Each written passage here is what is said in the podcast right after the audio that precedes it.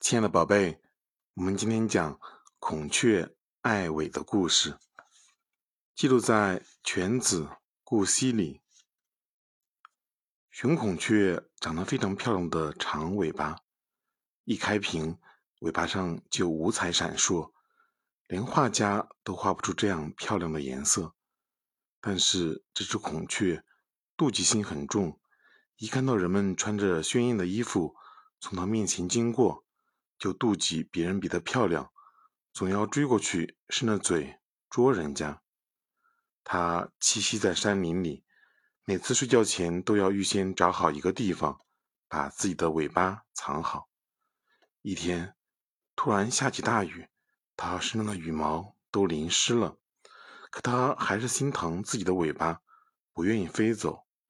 一个捕鸟人来到山里，发现这只孔雀待在原地一动不动。于是试探着走上前去，这只孔雀明明看到他了，却仍然不飞走。于是这个人毫不犹豫地扑上去，一把将它捉住了。通过这个故事，我们明白什么道理呢？美丽的尾巴本是孔雀引以为傲的，没想到最后却害了它。这个故事告诉我们，对待自己的优点。